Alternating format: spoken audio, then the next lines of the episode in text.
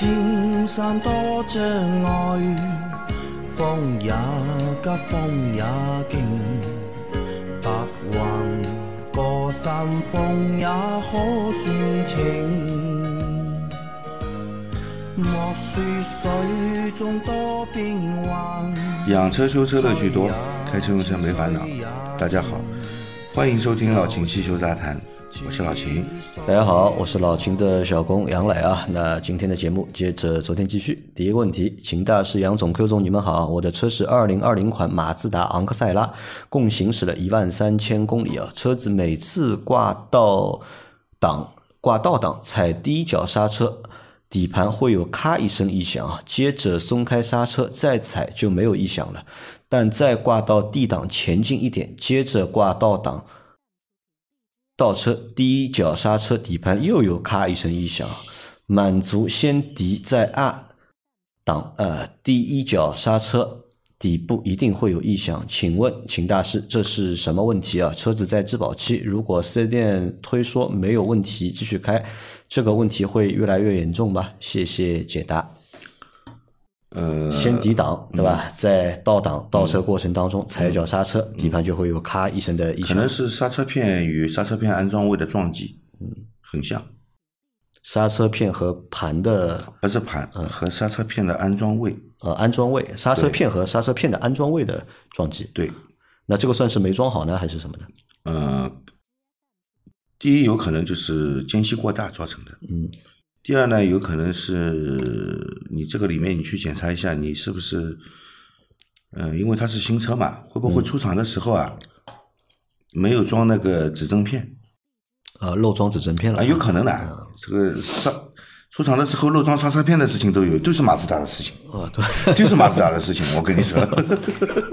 不要瞎谈，有可能是就是那个刹车片和刹车位之间少了指针片了啊。造成它间隙过大，那么你你刹车的时候，它本来是往前进的方向没没问题顶住的，你只要一挂倒档，你再踩刹车，它这个卡钳去抱抱抱住刹车，再抱着盘，对吧？盘在运动的时候带着刹车片往后移，就撞击一下，有可能的。有这个可能，对吧？啊，好的，那所以他还要去判断一下，到底这个声音是从哪里出来的？去检查一下，对吧？到底是从底盘里面出来的，还是从这个就是刹刹车片这个位置出来的？刹车片这个位置也是底盘呀，你听的声音就是底盘下面的声音啊。那要去四 S 店呀？对呀，呃，你在保修期你不去找他干嘛？正常开的话没问题吧？啊？正常开用的话没问题。呃，这个时间长了如果是这个问题，如果是这个问题的话呢，就是经常的这样撞击呢，它间隙会越来越大，因为撞击也有磨损嘛，对吧？那么你说对这个刹车的一个性能，嗯，基本是没有影响的，基本是没有影响的。但是这个声音会永远存在，声音会永远也有可能它这个本来就间隙过大，只是没声音。嗯，这那你开了两年了。经常这样的话，矿量越来越大，呃，矿量越来越大，哎，现在就开始有声音出来了，就这个是有可能的。嗯，好的啊，那要去四 S 店去解决一下这个问题啊，然后再下一条，三位好，江淮瑞风 M 四手动挡啊，停车挂档顺畅，但离合器脚踩感觉比之前变轻了啊，冷车启动后离合器后挂不上档啊。踩离合器后挂不上档，无论哪个档位都是如此。启动之前，呃，踩离合器挂上二档，松开离合器可以正常行驶。开一下之后就能够正常操作更换档位，再停一下后又会出现此问题啊，请帮助分析一下，谢谢。嗯，停车挂档顺畅，但离合器脚踩比之前变轻了。嗯。冷车启动后，对吧？踩离合器后挂不上档了，无论哪个档位都不行，对吧？嗯，可能是你的离合器总泵的问题。离合器总泵的问题。嗯，然后你先检查一下你的刹车油的液位吧。刹车油的液位过低的话，有可能这个离合器总泵里面进入空气。嗯。踩起来嘛轻的，但是分离不彻底。啊。对吧？如果先看一下刹车油的液位，对刹车油液位正不正常，对吧？刹车油液位如果过低，这个因为刹车油和离合器油壶是共用一个油壶的，共用一个油壶，大多数车是这样的，但是也有独立油壶的，好吧？反正检查一下这个油位吧，好吧？如果是独立的一个油壶的话，你要检查离合器的油壶的液位。它如果有空气进入的话，你的确是踩起来很轻啊，但是这个下面的风棒动作不到位，那离合器不能彻底分离，那你挂档肯定是不好挂的，嗯，好吧？如果油液没问题，油液也换过，油液的液位也没问题，那接下来剩下来的就是离合器总泵的问题，嗯，离合器总泵的问题啊，就看一下对吧？对，好的啊，再来下一条啊。三位老师好，关于上周咨询沃尔沃 x C 四零的问题啊，我是替朋友问的，他的亲戚给他推荐的，主要是看重安全性啊，还有车内空气质量很好，最后还是没有买啊。谢谢杨磊老师，谢谢秦老师，呃，祝你们节目越办越好。顺便说一句啊，我的车子是马自达 CX 五，二点五 L，自己感觉非常非常好，嗯。啊，就上次我问嘛，对吧？为什么看得上沃尔沃这个车，对吧？就我来来回答了，对吧？两个原因，对吧？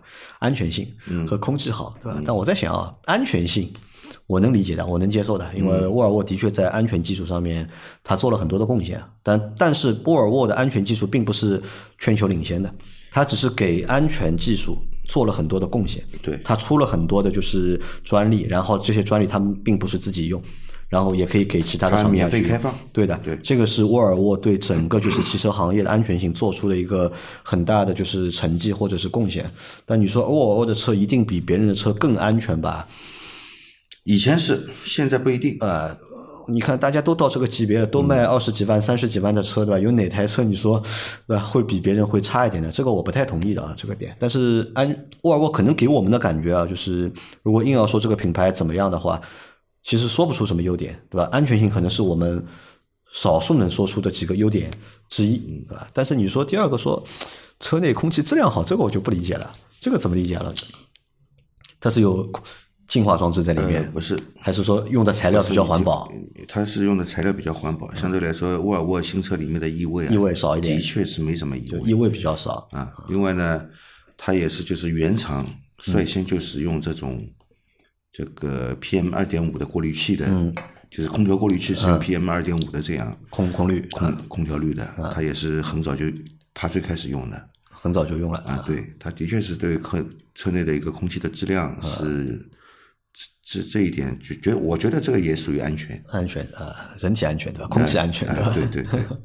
啊，那最后还是没有买对吧？那还还还想问一下对吧？那最后为什么又没有买呢？买的原因我知道了嘛？那最后放弃这个车的原因又是什么呢？对吧？也也想知道一下，如果方便的话，你也可以去问问。然后最后没有买，然后你说你你的车是马自达的 CX 五对吧？自己感觉非常非常好。是啊，这台车你觉得好就好了呀，对吧？二点五的自吸对吧？也算个二点五。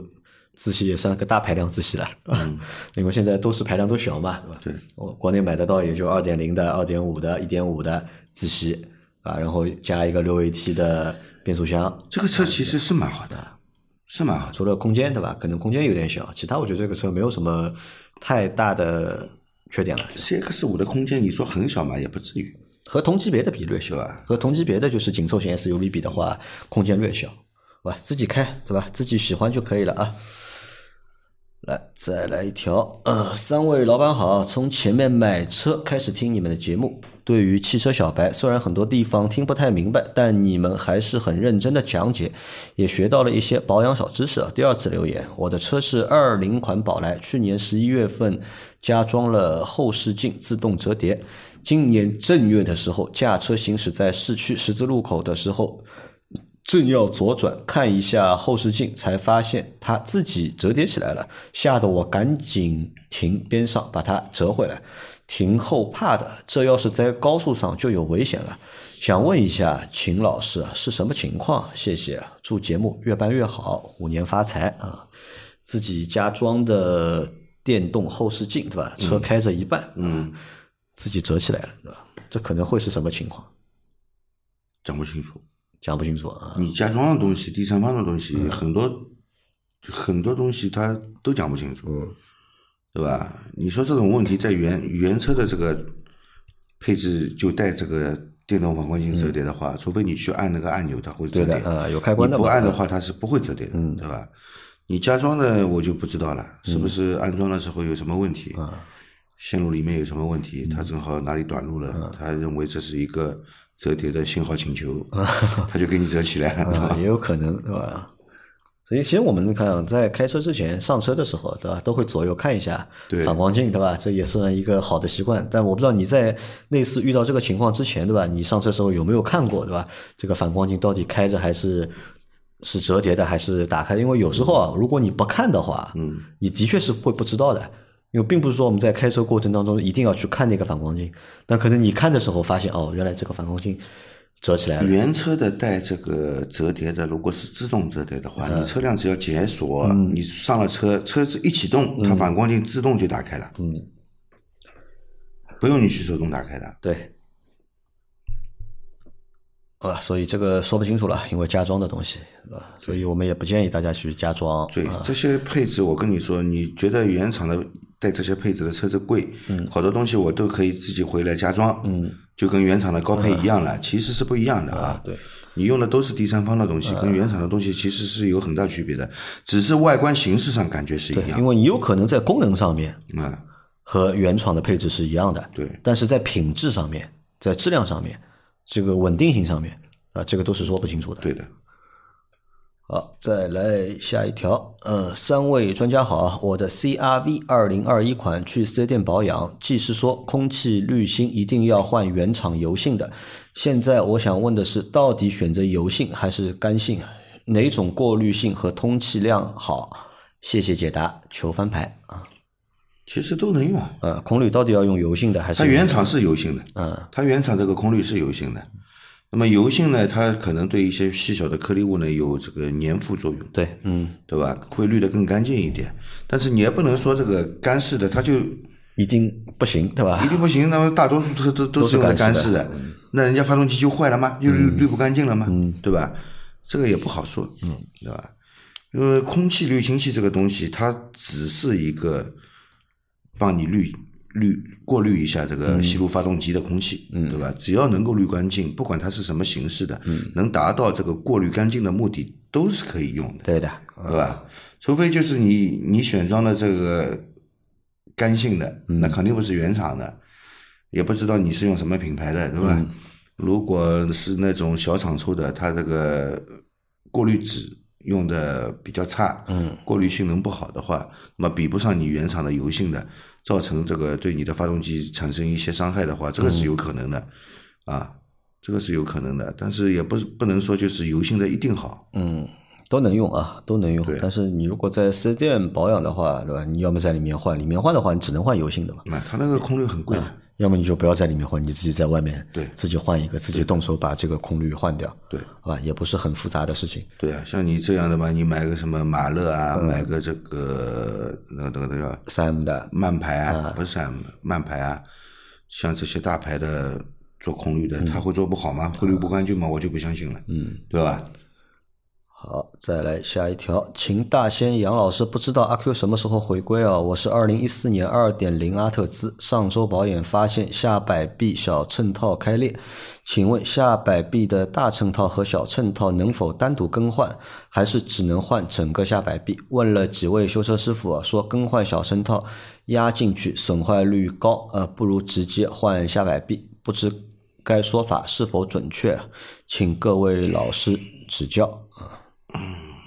这个阿特兹的下摆臂的小衬套换总成，只能换总成。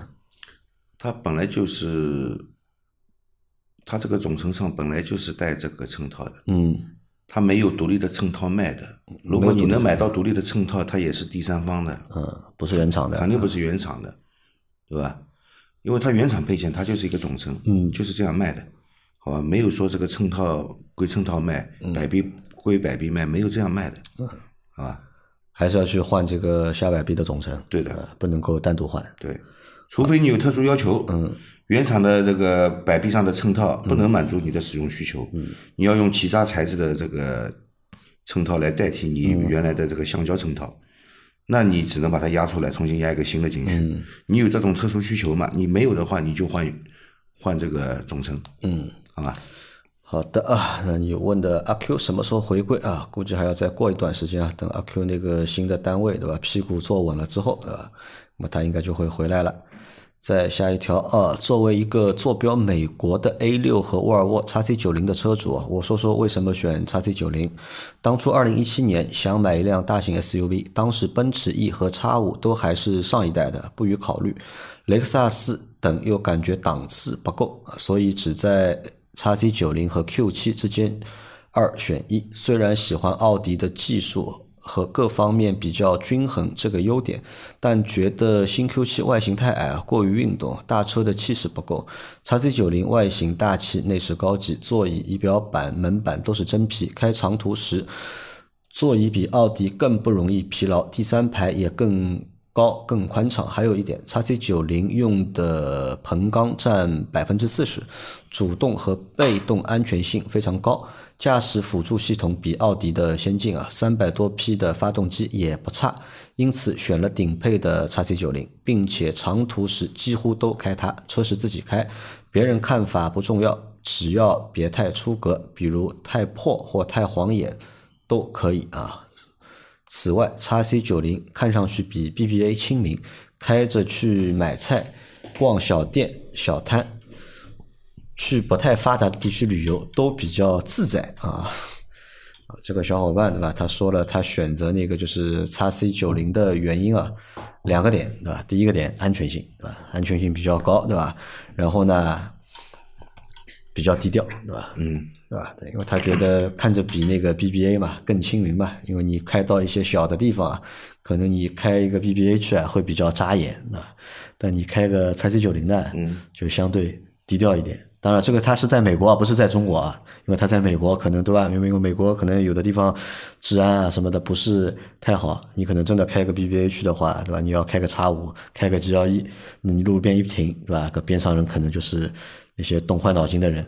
就盯上你了，嗯，有可能啊。你要开个叉 C 九零过来呢，你这样一停，别人可能也不认识这个车，以为来了个日本车，嗯嗯，啊，所以就不动你脑子了啊。有有这个说法，但是我觉得你你那个说的还蛮对的。反正这个车吧，自己开，别人的看法不是很重要，对吧？自己开 OK 就可以啊。它那个发动机也蛮牛逼的，对吧？对，二点零 T 发动机，三百多匹，嗯。啊，我们再来下一条啊，这条好长啊啊，这条是杨琴 Q 老板啊，你们好，有个事情很苦恼，希望能够指条明路啊。博越 X 裸车十三点六八万，落地差一点点十五万，那款次顶配，去年十月份入手就毛病不断，先是发动机抖得厉害，同时所谓五二零。五百二十度影像卡顿，卡到蛋疼的那种啊！新车换了机脚，没啥理解，国产便宜啊！影像卡顿换了主机，无解。配合四 S 店天天拷贝下载行车数据，同时录像发过去分析啊，说数据没问题，但现在卡顿越来越严重，依然没个说法。还有什么在驾驶舱里听到油箱里的油晃荡声，让我一开始误以为是。刹车异响啊，主驾驶门或座舱结构问题啊，导致无法正常关门，需要大力才能够关闭车门等等这种事，我就理解了，我都理解了，没啥啊，主要是伤了我这颗信任自主。信任吉利的心也没啥，毕竟自主进步之路都是我们这些倒霉的消费者来铺的，扯远了。之前跟姚老板反映过一次，姚老板建议我要求四 S 店更换总成，我也提过这个要求，但实际上这个总成就差四个摄像头没有换过了。而且跟姚老板反映过后，又要求四 S 店仔细观察其他车辆是否有同样问题。通过四 S 店试驾车也发现了同样的影像卡顿问题。总结一下，就两个问题请教：一，这种情况我该如何处理？二，请问老秦，这种卡顿应该是什么导致的？主机厂和四 S 店都不给出问题所在啊，请老秦师傅指导解惑。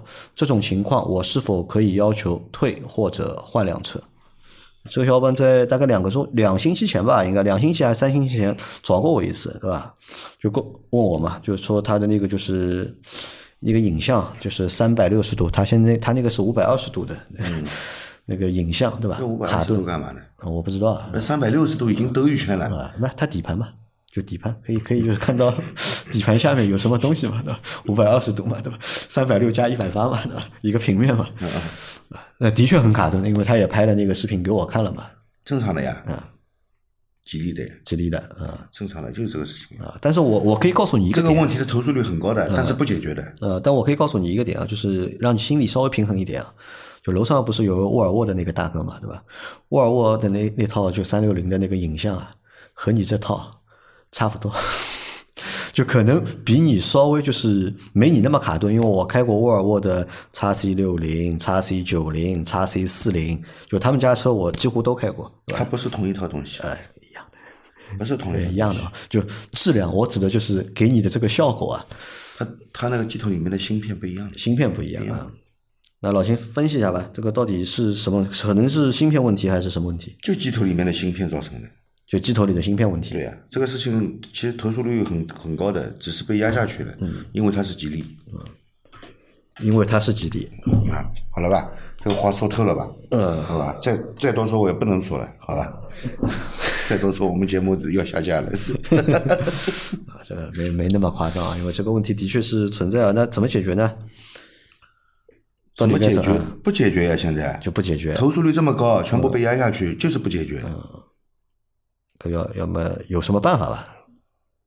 有没有什么啊，办法？所以我说了呀，就是我们在热爱自主品牌、热爱国产产品的时候，希望这些就是国产产品的收藏厂家也要热爱人民。也要热爱。哎，对，好了，那这个是一个实际的问题啊，那我们也给不到你一些就是解决的方案。无解这个东西无啊解，厂家其实能解，但是可能解决的方法呢，成本太高，他们不愿意承担这个成本，好吧？就这么就是这么回事呃。但是呢，这个有一点啊，就是老金前面说的一个点呢是什么呢？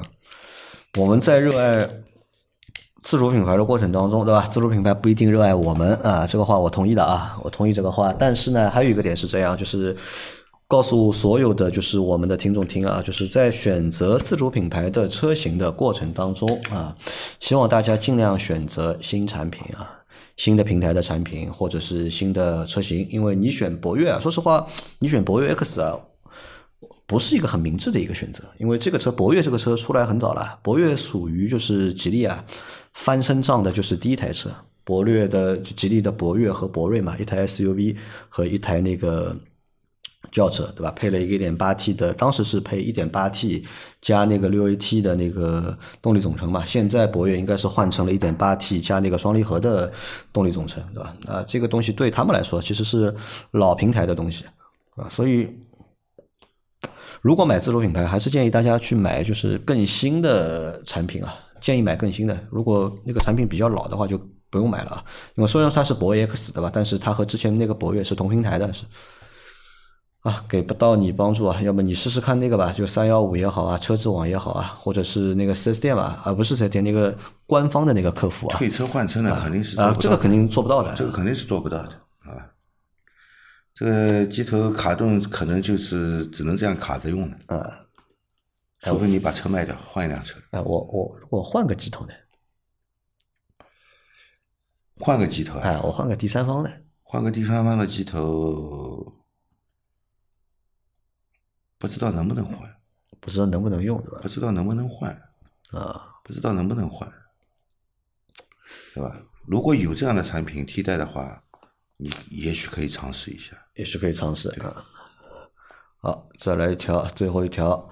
三位老师好，最近疫情反反复复的，广州的拍牌价这个月才一点三万就可以拍到，以前都要三万多一个牌，感觉经济一点都不景气啊。最近收到之前买车的别克四 S 店的短信通知，说是门店已倒闭，请前往其他四 S 店做保养，感觉很可惜啊。其实别克的车真的不错，性价性价比高，油耗并不是特别高，质量还可以啊。我现在开的是威朗，开了五年多，也没出现过什么故障。可是现在我们广州这边怎么不好卖？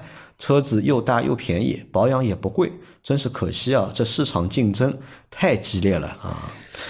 别克车在广州肯定卖的不好，在广州卖的好的就是丰田。啊，日系车在广州卖的好嘛？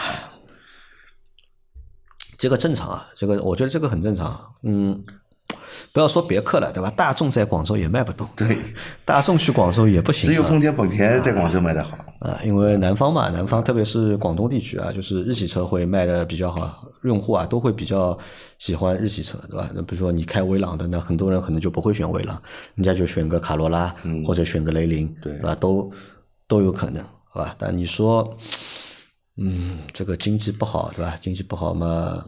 那广州如果现在拍拍才一点三万的话，我觉得还可以啊。啊，平时要三万多，如果现在一点三万，对吧？没有牌照的，对吧？我觉得可以，可以拍一个，对吧？可以拍一个留着啊。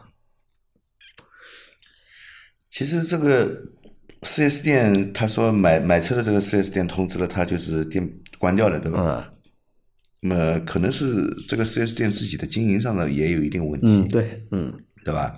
其实四 S 店开倒掉的事情呢不多，不算很多，在整个四 S 店这个比例里面，这两年比较多，这两年比较多，这这两年真的多。我告诉你，很多老板们都不玩这个了，已经。因为这个和这个和什么有关？以我以后我们如果有有机会啊，如果能够资料准备的就是详细点的话，倒可以和大家聊一期，就是中国这个就是四 S 店这种形式啊发展的这个历程啊，这个其实还蛮好玩的，就是最早谁在做这个生意。是为什么他们会去干这个卖车的生生意，对吧？开四 S 店到底靠什么赚钱，对吧？他们这个老板们到底玩的是什么东西啊？只是现在的话，就是经济环境，对吧？比较不宽松，对吧？或者是大环境不是很好，那所以很多四 S 店都玩不下去嘛，都。好吧，那今天的这期节目就到这里啊，感谢大家的收听，嗯。大家有任何关于养车、用车、修车的问题，可以留言在我们节目最新一期的下方，我们会在下周的节目里面一一给大家解答。我们下周再见啊，不是下周，明天再见啊，明天再见，拜拜，拜拜。